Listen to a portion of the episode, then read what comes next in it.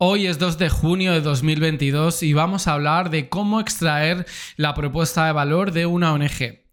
Así que si eres una entidad social del tercer sector o incluso si eres un emprendedor o emprendedora social, lo que vamos a hablar hoy te va a interesar en términos de comunicación y por supuesto de captación de fondo. Así que empezamos. La sobre campañas de sensibilización y causas sociales. Fundraising para cumplir con tu misión. Ya sabes que en la escuelita ONG.com encontrarás todos los cursos de captación de fondos, comunicación y dirección de ONGs que tu entidad social necesita. Y ahora sí, vamos a hablar de la propuesta de valor. El objetivo de la propuesta de valor de una ONG es motivar a que las personas se involucren con tu entidad social o con la causa social o con aquello que estés trabajando. ¿A partir de qué? Bueno, pues a partir de un argumento, de un motivo diferenciador que posicione a tu entidad como la mejor opción entre todas. La propuesta de valor de una ONG no es una misión, no es una visión, tampoco son los valores, ya que pueden haber otras entidades con proyectos similares o con características parecidas. Por eso debes saber que aquella característica que te hace especial y distingue a tu ONG es la propuesta de valor que tendrás que presentar. En definitiva, la propuesta de valor de una ONG debe responder a la pregunta ¿por qué la gente, por qué la audiencia, por qué los públicos, por qué los stakeholders deberían elegir a tu ONG, entre otras? Bueno, esto más o menos seguramente ya lo sabías o lo intuías. Ahora lo que vamos a trabajar es en los pasos para definir tu propuesta de valor como entidad social o como emprendedor y emprendedora social. Bueno, yo hago tres distinciones, hago tres puntos esquemáticos y a partir de aquí vamos a trabajar. Venga, te los voy a adelantar y luego me detendré punto por punto para eh, explicártelo mejor. Tu ONG tiene que ser la primera entidad que haya conseguido algo o la entidad que haga mejor algo o la entidad que sea única en algún aspecto. Es decir, tiene que ser la primera, tiene que ser la mejor o tiene que ser diferente en algún aspecto. Venga, empezamos por la primera, que coincide con que tu ONG o tu entidad social debe ser la primera que haga algo. Por ejemplo, tiene que ser pionera o tiene que haber conseguido un hito antes que los demás. Quizá tu entidad social sea ciertamente la primera organización en conseguir un gran logro e impactar positivamente en un gran número de beneficiarios. ¿Has escuchado alguna vez la frase quien golpea primero golpea dos veces?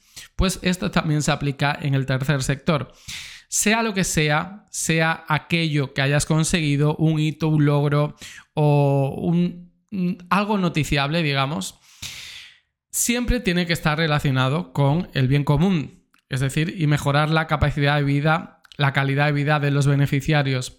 Esto quiere decir que tú puedes haber sido primero en haber traído una causa social a tu comunidad, a tu ciudad, a tu país entonces serás recordado por eso.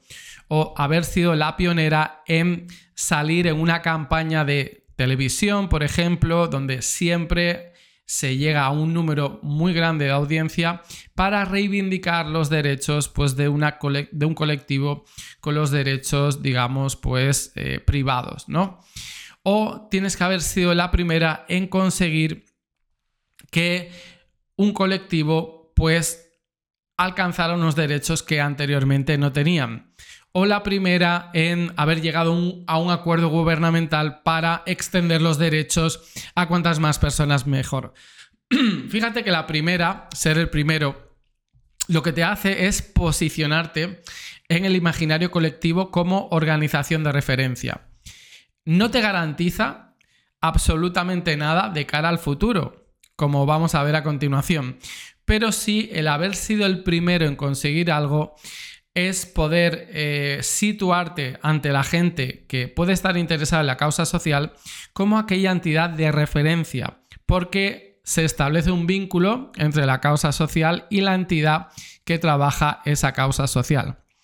Bueno, y si eres emprendedor o emprendedora social, es verdad que casi ya todo está inventado, pero puedes haber sido el primero en trabajar en un campo, a lo mejor a través de una metodología que aún no se estaba utilizando.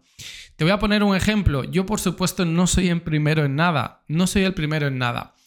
Pero quizás, quizás en España, los consultores sociales nunca estaban expuestos, digamos, a los canales de comunicación como puede ser YouTube. Y quizá, tal y como me ha dicho muchas personas, yo he sido el primero en que estas personas que estaban interesadas en una temática de ONGs, del tercer sector, de asociaciones, de la filantropía, han visto mi canal de YouTube por encima de eh, otros canales que tenían pues menor audiencia o simplemente que no existían. A lo mejor también puede pasar por este podcast que estás escuchando ahora o el vídeo que estás viendo en YouTube. Ser el primero me garantiza que, por ejemplo, una ONG que haya descubierto pues, las posibilidades de la captación de fondos me vaya a contratar como eh, asesor. No, eso no lo asegura.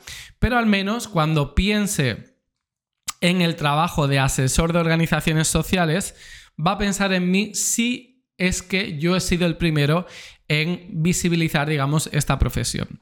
Se entiende entonces que la propuesta de valor de tu ONG puede ir relacionada con ser la primera que consiguió un gran avance social, un gran hito, un gran logro y impacto social que ayudase pues a miles de personas, por ejemplo.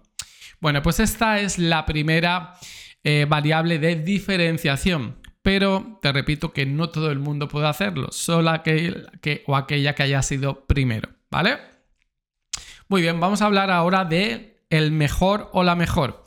Este argumento es objetivo, ya que es demostrable al poder cuantificarse. Una entidad puede ser la mejor, por ejemplo, desarrollando programas sociales. ¿Por qué? Porque estos programas sociales llegan a un número más grande y mayor de beneficiarios en comparación al resto de entidades sociales que tienen misiones parecidas. Es decir, un, eh, un donante a lo mejor puede ver que hay varias organizaciones que trabajan una causa social que le interesa y más o menos no puede distinguir entre cuál es mejor, pero si mira a los números, si mira, por ejemplo, a la visibilidad, si mira mejor al impacto social que tiene, se va a decantar seguramente por aquella ONG que tenga que sea mejor en este sentido, que aplique mejor sus programas sociales a nivel cuantitativo, es decir, que beneficie a un número mucho más grande de, beneficiarios, y a nivel cualitativo. ¿Y cómo se mide esto? Porque hay programas sociales que pueden ser más completos que otros, por ejemplo. Y para demostrarlo, pues se tiene que justificar con varias variables y métricas que pueden, por ejemplo, medir varios puntos del programa. Un programa puede tener como 5 focos de intervención y hay otro programa que tiene 15, es mucho más completo porque abarca, por ejemplo, a más población o a más límite geográfico. Por ejemplo, un programa que solo atienda a los beneficiarios de una ciudad. Pero a lo mejor hay otra ONG que tiene ese mismo programa, pero no solo atiende a los beneficiarios de una única ciudad, sino que atiende a todo el país. Por lo tanto, es mejor que la que tiene un ámbito geográfico más reducido. Bueno, ser mejor es algo que se puede demostrar si tus números te avalan o también la experiencia de los beneficiarios que estarán más satisfechos, pues, por ejemplo, eh, rellenando encuestas de satisfacción o por la experiencia que han tenido tras pasar por tu organización, porque le has cambiado realmente Eh, la, vida, ¿no? Le has mejorado la calidad de vida.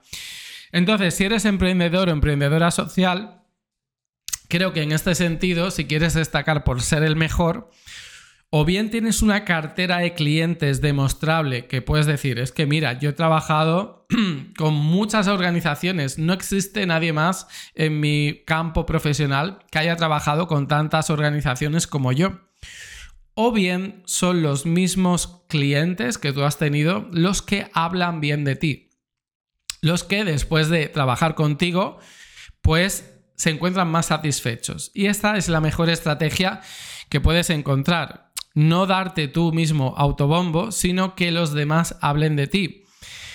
Mm, nada me pone más orgulloso que es cuando una ONG me contacta porque le han hablado eh, bien de mí, porque conoce al director de otra ONG que trabajó conmigo pues meses o años atrás y le ha dicho que la experiencia que tuvo conmigo, con mi asesoramiento y mi trabajo, pues fue realmente positiva.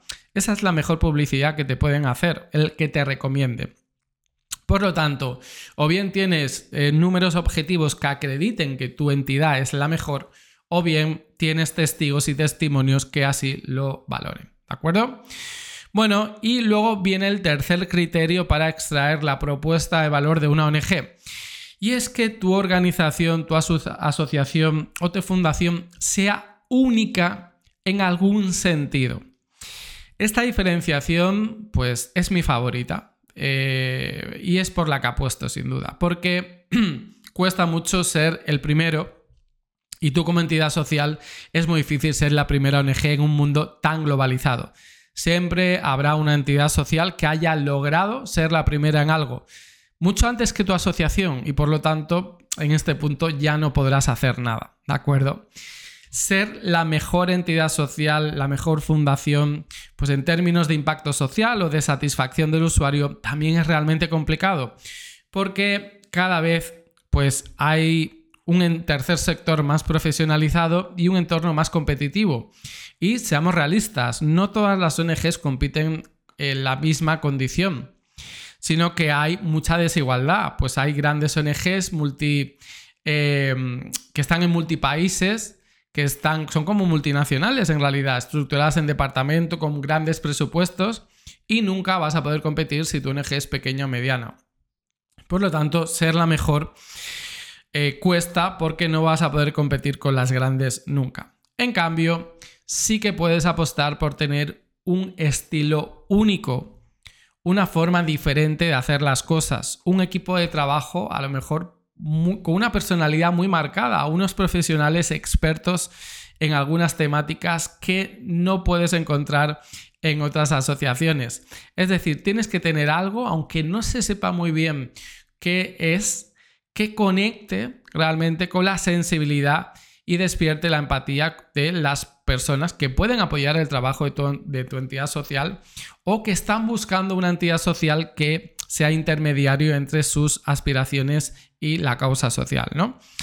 Entonces, bueno, en este sentido, si eres emprendedor o emprendedora social, por aquí se trabaja la marca personal tan reconocida y tan famosa, ¿no? Eh, claro, es tener esa distinción, esa característica que te diferencia, que habitualmente debe estar naturalizada, es decir, no se puede forzar, que eso te diferencie respecto a otros emprendedores. En mi caso, eh, no sé cuál puede ser el que me vean a mí como diferente del resto. Quizá porque hablo en un lenguaje pues nada teórico y muy comprensible y accesible para todo el mundo e intento siempre que el contenido que doy pues sea realmente práctico, no dejarme llevar por las teorías que en el papel siempre funcionan, pero luego cuando se ponen en práctica, sobre todo en, ONGs pequeñitas y medianas que no tienen mucho presupuesto, pues fallan estrepitosamente, ¿no? Entonces ya sabemos que podemos extraer nuestra propuesta de valor por ser la primera ONG que hizo algo, la ONG que es mejor en algún aspecto o la ONG que es claramente diferente al resto. Ojalá puedas tener las tres, puedas, sumar estas tres características, entonces serías, estarías muy bien posicionada, ¿vale? Entonces, ahora que tenemos nuestra propuesta de valor, tienes que trabajarla, ¿no? Pues tienes ahora que eh, potenciar aquello que te diferencia eh, positivamente del resto de entidades, ¿no? Ahora hay que entender muy bien lo que son oportunidades y costes si tú quieres utilizar esta propuesta de valor para conseguir donaciones, para conseguir voluntarios o como es mi caso, para trabajar con directores y directoras de ONGs. ¿Vale? Es la propuesta de valor que tú ofreces, que tu entidad social ofrece, debe compensar los costes que le estás pidiendo al donante en tu caso o a mí, en mi caso, al director o directora de una ONG. ¿Qué entendemos por costes? Pues por ejemplo, si tú como entidad social estás solicitando donaciones de 15 euros al mes, el donante potencial debe, debe eh, poder evaluar a nivel perceptivo porque nunca va a tener acceso a toda la información para saber y contrastar si tú eres la primera o eres la mejor. Entonces no dispone de estos datos objetivos, ¿no? Pero sí que tiene que tener a nivel percepción es que el valor que va a recibir compensa, digamos, el coste que va a dar. Es decir, si ve que hay un equilibrio entre los 15 euros que le estás pidiendo al mes con aquello que tú ofreces a, los beneficiarios y por lo tanto a él o a ella le estás resolviendo la necesidad de ayudar a un colectivo que le importa, entonces sí que se producirá, digamos, el match y captará la propuesta de valor eh, automáticamente. En mi caso, por ejemplo, si, ve un, si un director o una directora considera que yo puedo ser de utilidad para que su organización funcione mejor, tendré yo que pasarle cuáles son mis honorarios o a lo mejor eh, darle acceso a los cursos, y en función del coste de mis honorarios o de los cursos y las formaciones personalizadas que yo les pueda dar a esta entidad social, en función de mi propuesta de valor, no de si es caro ni es barato. Nada es caro ni nada es barato. Lo que sí son precios altos y precios bajos en función de la propuesta de valor. Esto que te quede muy claro, porque si yo te estoy entregando pues mucho, mucha ayuda, mucho valor, te estoy ayudando realmente, no te va a importar pagar los honorarios que yo te pida, porque vas a ver que hay un equilibrio entre lo que yo aporto a tu entidad y lo que tú me das a mí, es decir, tus costes, ¿vale? Entonces, en este punto siempre suelen haber dos problemas. La primera es que la propuesta de valor no es suficiente para compensar los costes que estamos solicitando a nuestros donantes. Por ejemplo, estamos pidiendo a una persona que haga una donación de 20 euros al mes, pero a esta persona no le compensa lo que ve, por ejemplo, en nuestra página web o en nuestras redes sociales, o no le llena el trabajo que estamos haciendo, porque recibe los newsletters y considera que no somos una organización pues o seria o profesional o que trabaja como esta persona quiere la problemática social, ¿vale? Y el segundo problema es que no sabemos comunicar bien nuestra propuesta de valor y por lo tanto nuestra audiencia no lo percibe. Y este, déjame decirte que es el caso más característico, tanto en las ONGs como en los emprendedores sociales. Probablemente tu ONG trabaje muy bien, eh, tenga un equipo muy profesional y los beneficiarios estén muy satisfechos con el trabajo social que hace tu ONG. Pero al no estar documentado al nivel comunicacional, esto, las personas que no estén dentro de tu ONG y lo estén experimentando y viendo a tiempo real, no pueden percibir este gran trabajo. Por lo tanto, si no sabes comunicar este valor social que tú aportas, es muy poco probable que consigas donaciones. Por eso la comunicación y el marketing social es tan importante para llevar hacia afuera el trabajo que se hace dentro de tu ONG. Ya sabes que en la escolitaong.com tienes muchos cursos sobre comunicación, sobre cómo extraer el valor, sobre, sobre cómo trabajar el mensaje y orientarlo a la captación de fondos. Y si eres, por ejemplo, emprendedor social, como es mi caso, a lo mejor una persona que esté viendo este vídeo, escuchando este podcast, a lo mejor escucha o ve cómo me equivoco al hablar, normal, porque este vídeo no está editado y estoy hablando constantemente. Y a lo mejor no percibe el valor y la experiencia que tengo como consultor y que le puedo, sin ninguna duda, ayudar en el trabajo de su organización. Claro, estos son riesgos que nos tenemos que exponer, pero lo que sí que tenemos que hacer es comunicar, comunicar y comunicar el trabajo que hacemos para ayudar en mi caso a las ONGs y ayudar en tu caso a los beneficiarios para que la audiencia nos pueda ver y apoyarnos en nuestro trabajo. Espero que puedas trabajar bien tu propuesta de valor y nos vemos en los siguientes episodios. Hasta luego.